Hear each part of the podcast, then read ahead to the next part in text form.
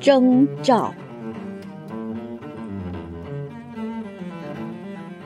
要尽可能观察各种征兆。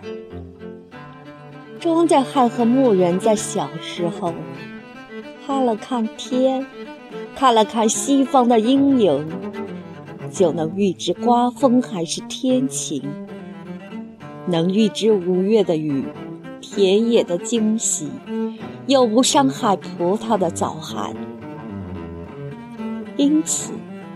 如果傍晚天鹅在水面上激起水花儿，叫你过来；或者明媚的太阳将划进悲伤的乌云，你就会知道，明天的大雨将惊醒多梦的少女，或是冰雹打着窗户，而早起的庄稼汉。